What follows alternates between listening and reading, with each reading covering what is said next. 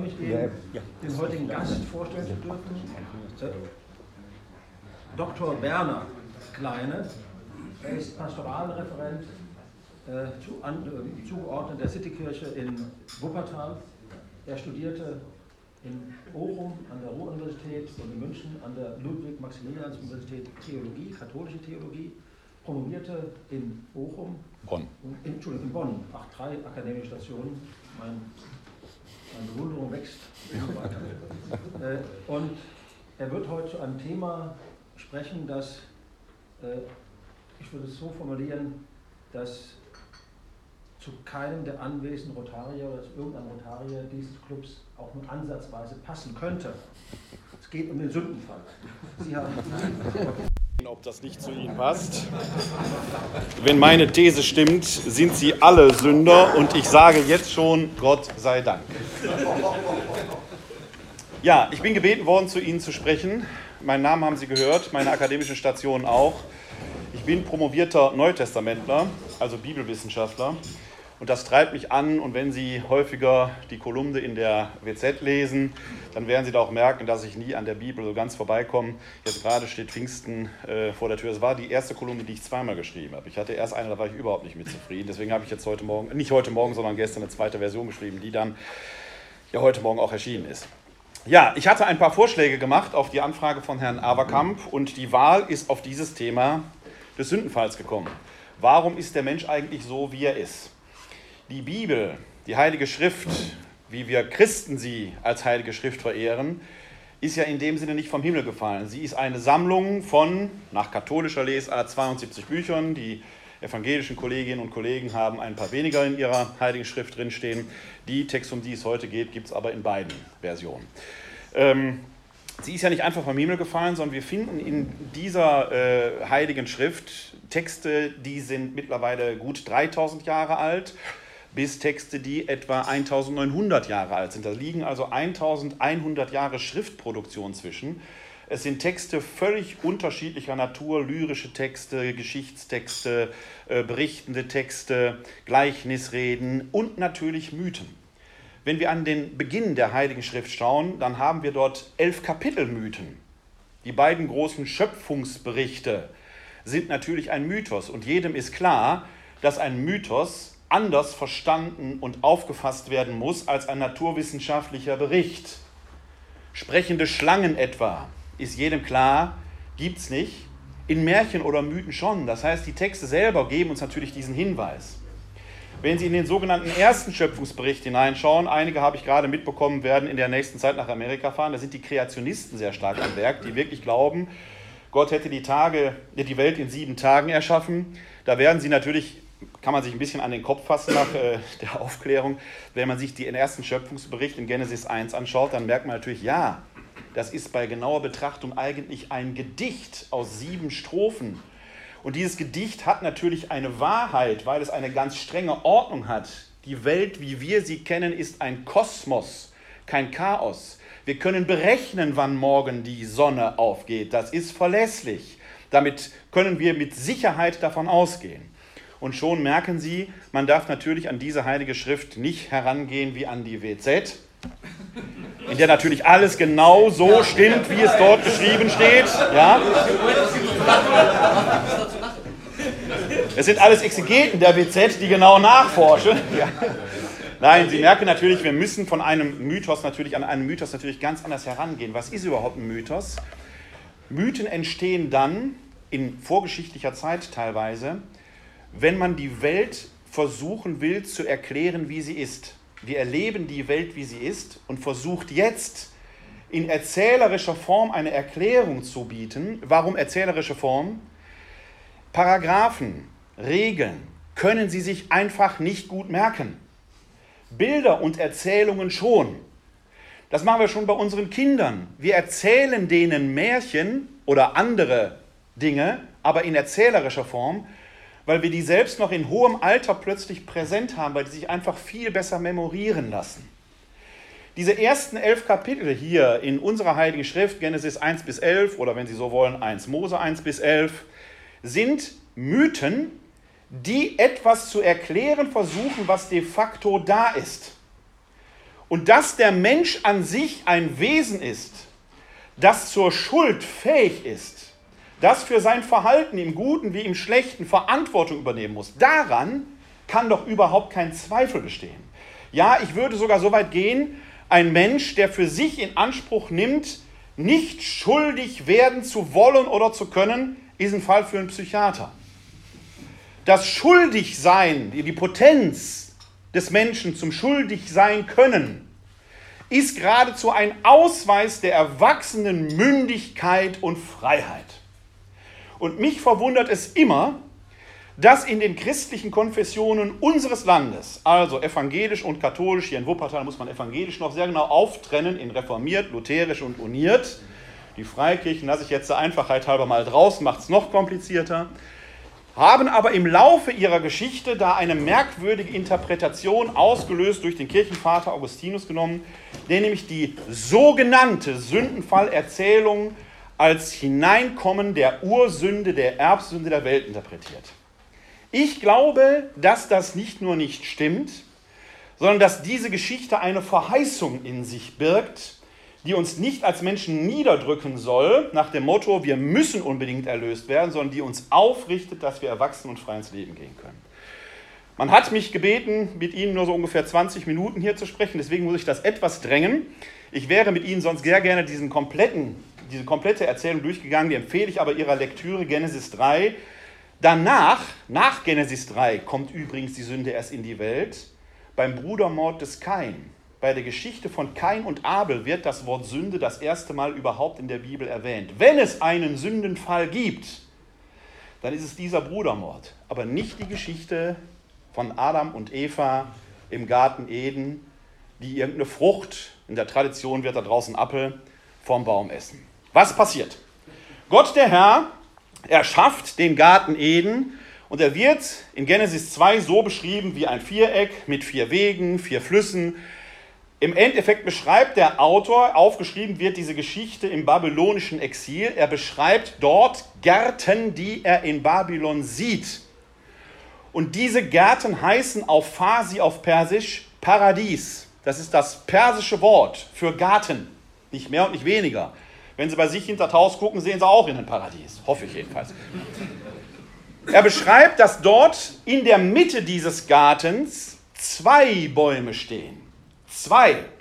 Nämlich der Baum des Lebens und der Baum der Erkenntnis von Gut und Böse. Bemerkenswert ist, dass Gott selbst nur den Baum der Erkenntnis von Gut und Böse mit einer Sanktion belegt. Nur davon dürfen die beiden nicht essen. Der Baum des Lebens kommt an der Stelle gar nicht in den Blick. Und jetzt hört dieser zweite Schöpfungsbericht auf in Genesis 2. Ähm, das muss ich mal kurz gucken, ich habe die Brille hier auf. In Genesis 2, ähm, 25, da heißt es, beide, der Mensch und seine Frau, waren nackt aber sie schämten sich nicht voreinander. Das ist eine Bemerkung, die müssen Sie sich mal bildlich vor Augen führen. Ein menschliches Wesen, das nackt ist, sich seiner Nacktheit aber nicht schämt. Das ist doch ein Hinweis, die können nicht besonders alt gewesen sein. Der Zustand, in dem ein Mensch sich seiner Nacktheit nicht schämt, ist das des Kindesalters. Ein unmündiges Kind. Die, die schämen sich nicht ihrer Nacktheit. Adam und Eva, die heißen hier noch gar nicht so, befinden sich jetzt also da im Paradies, werden dargestellt wie unmündige Kinder. Und wenn sie Kinder haben, dann wissen sie, wenn sie die motivieren wollen, etwas zu tun, dann müssen sie das, was zu tun ist, mit einem Verbot belegen. Was verboten ist, hat einen Reiz. Diese Geschichte, wenn wir die mit einem Augenzwinkern lesen, bekommt sie einen ganz anderen Drive. Denn die beiden sind jetzt nackt, schämen sich aber nicht voreinander. Und jetzt kommt diese sprechende Schlange kommt ins Spiel. Die war nämlich schlauer als alle Tiere des Feldes. Und sie sagt zu der Frau, hat Gott wirklich gesagt, ihr dürft von keinem Baum des Gartens essen? Die Frau entgegnete der Schlange, von den Früchten der Bäume im Garten dürfen wir essen, nur von den Früchten des Baumes, der in der Mitte des Gartens steht, hat Gott gesagt, davon dürft ihr nicht essen und daran dürft ihr nicht rühren, sonst werdet ihr sterben. Es kommt, wie es kommen muss. Die Frau lässt sich darauf ein, isst vom Baum der Erkenntnis von Gut und Böse, gibt davon auch ihrem Gefährten, dem Adam, was so ein bisschen zeigt, ist eine Männerrunde, die Männer scheinen da ein bisschen bräsiger zu sein. Also die Frau ist da etwas forscher.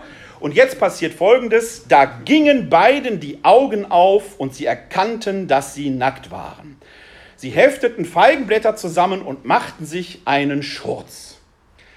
Entwicklungspsychologisch sind die jetzt herangereift. Die sind jetzt etwa im Alter von acht bis neun Jahren. Da ist ein Mensch nicht mehr gerne nackt, aber er kann ungefähr zwischen Gut und Böse unterscheiden. Das fängt in dem Alter an, dass man Verantwortung übernimmt. Geht aber noch weiter. Gott der Herr kommt jetzt und stellt den Adam zur Rede und sagt, wo bist du? Adam antwortet, ich habe deine Schritte gehört im Garten, da geriet ich in Furcht, weil ich nackt bin und versteckte mich. Darauf fragte er, wer hat dir gesagt, dass du nackt bist? Hast du von dem Baum gegessen, von dem ich dir geboten habe, davon nicht zu essen?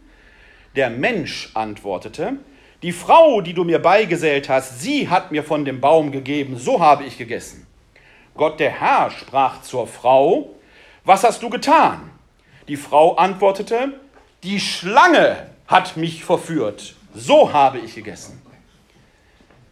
Menschliche Wesen, die zu allem fähig, aber für nichts verantwortlich sind, sind mitten in der Pubertät.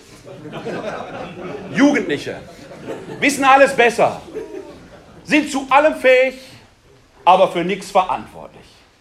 Wir erreichen die nächste Entwicklungsstufe. Jetzt geht's los. Da sprach Gott der Herr zur Schlange, weil du das getan hast, bist du verflucht unter allem Vieh und allen Tieren des Feldes. Auf dem Bauch wirst du kriechen und Staub wirst du fressen alle Tage deines Lebens. Und Feindschaft setzt sich zwischen dir und deine Frau, zwischen deinem Nachkommen und ihrem Nachkommen. Er trifft dich am Kopf und du triffst ihn an der Ferse. Zur Frau sprach er, viel Mühsal bereite ich dir und häufig wirst du schwanger werden. Unter Schmerzen gebierst du Kinder, nach deinem Mann hast du Verlangen und er wird über dich herrschen. Zum Menschen sprach er, weil du auf die Stimme deiner Frau gehört und von dem Baum gegessen hast, von dem ich dir geboten habe, davon nicht zu essen, ist der Erdboden deinetwegen verflucht, unter Mühsal wirst du von ihm essen alle Tage deines Lebens. Dornen und Disteln lässt er dir wachsen und die Pflanzen des Feldes wirst du essen. Im Schweiße deines Angesichtes wirst du dein Brot essen, bis du zum Erdboden zurückkehrst, denn von ihm bist du genommen, Staub bist du und zum Staub kehrst du zurück. Sie haben gehört, was die größte Sünde eines Mannes ist? Auf seine Frau zu hören. Das ist die größte Sünde, die ein Mann begehen kann. Und jetzt merken Sie, was hier beschrieben wird, ist, aufgeschrieben wurde die Geschichte im babylonischen Exil, 6. Jahrhundert vor unserer Zeitrechnung. Hier wird im Endeffekt das So-Sein, der Ist-Zustand beschrieben, wie Menschen ihre Existenz wahrnehmen. Frauen werden schwanger, Kinder zur Welt zu bringen ist kein Hobby, eine schmerzhafte Angelegenheit. Bedroht oft damals von wilden Tieren, auch von Schlangen in der Umgebung. Als Mann seine Familie so am Leben zu halten, heute haben wir vielfältige technische Möglichkeiten und auch heute müssen wir der Welt immer noch das abbringen, was für unseren Unterhalt zuständig ist. Arbeit ist gut, wenn sie Freude macht, braucht aber immer auch den Schweiß per aspera astram. Das Leben fällt einem nicht in den Schoß. Die, die diese Geschichte aufgeschrieben haben, beschreiben vom So-Sein der Welt, wie es dazu gekommen ist. Aber sie merken, die nächste Entwicklungsstufe ist gekommen. Die sind nämlich jetzt erwachsen. Die Frau bringt Kinder zur Welt und der Mann muss den Lebensunterhalt verdienen. Das ist die nächste Stufe. Es geht aber weiter. Denn was passiert jetzt mit einem mündigen Menschen? Wir haben also in relativ kurzer Zeit in dieser mythologischen Geschichte den Reifungsprozess des Menschen von einem unmündigen Kind zu einem verstandesbegabten Wesen mitverfolgen können innerhalb weniger Textzeilen, der in der Lage ist, jetzt für sein Leben selbstständig zu sorgen. Der Mensch gab seiner Frau den Namen Eva. Leben, denn sie wurde die Mutter aller Lebendigen. Gott der Herr machte dem Menschen und seiner Frau Gewänder von Fell und bekleidete sie damit. Dann sprach Gott der Herr, siehe, der Mensch ist, ist einer von uns geworden, dass er Gut und Böse erkennt. Aber jetzt soll er nicht seine Hand ausstrecken, um auch noch vom Baum des Lebens zu nehmen, davon zu essen und ewig zu leben. Da schickte Gott der Herr ihn aus dem Garten Eden weg, damit er den Erdboden bearbeitete, von dem er genommen war. Er vertrieb den Menschen und ließ östlich vom Garten Eden die Cherubim wohnen und das lodernde Flammenschwert, damit sie den Weg zum Baum des Lebens bewachten. Ah, jetzt kommt der Baum des Lebens ins Spiel. Und der wird jetzt plötzlich bewacht. Gott der Herr hätte also über Mittel und Wege verfügt, auch den Baum der Erkenntnis von Gut und Böse zu schützen. Hat er aber nicht. Ja, weil er wollte, dass die daran essen. Jetzt, wo die Erkenntnis erlangt haben und durch die Erkenntnis potenziell auch die Funktion des Baumes des Lebens haben, wird der plötzlich geschützt. Adam und Eva werden ins Leben geschickt und das Paradies wird, die Rückkehr ins Paradies wird ihnen verschlossen. Wenn wir unsere Geschichte mal ausziehen, weiter ausziehen, dann ist damit der Gedanke verbunden, ja, der Mensch ist jetzt mündig, Fähigkeit, fähig geworden zur Schuld. Er hat aber den Verstand erlangt, ist von Gott zugerüstet worden. Jetzt kann er sein Leben frei und aufrecht leben. Die Fähigkeit der Erkenntnis von Gut und Böse ist gar nichts Schlechtes. Das ist Gott gewollt. Sie ist nämlich der Erweis der Mündigkeit des Menschen, des Erwachsenseins scheint aber nicht so zur kirchlichen Verkündigung zu passen. Oder schauen wir mal ins Neue Testament, in den Hebräerbrief. Da finden Sie im Kapitel 5 die Verse 11 bis 13, 11 bis 14 folgende wunderbare Stelle. Darüber hätten wir viel zu sagen. Es ist aber schwer verständlich zu machen, da ihr träge geworden seid im Hören, denn obwohl ihr der Zeit nach schon Lehrer sein müsstet, braucht ihr von neuem einen, der euch in den Anfangsgründen der Worte unterweist. Und ihr seid solche geworden, die Milch nötig haben, nicht feste Speise. Denn jeder, der noch mit Milch genährt wird, ist unerfahren im richtigen Reden.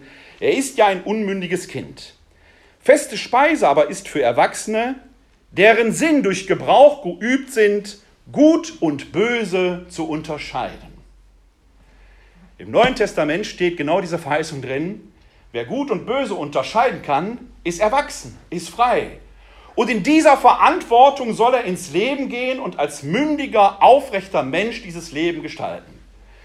Wer der Schuld davonlaufen will, ist nur wie ein unmündiges Kind, das noch mit Milch genährt wird. Ich rate Ihnen, seien Sie keine Milchtrinker. Haben Sie Spaß daran, mal was falsch zu machen, um daraus für das Gute zu lernen. Groß genug sehen Sie alle ja aus. Vielen Dank. Gracias.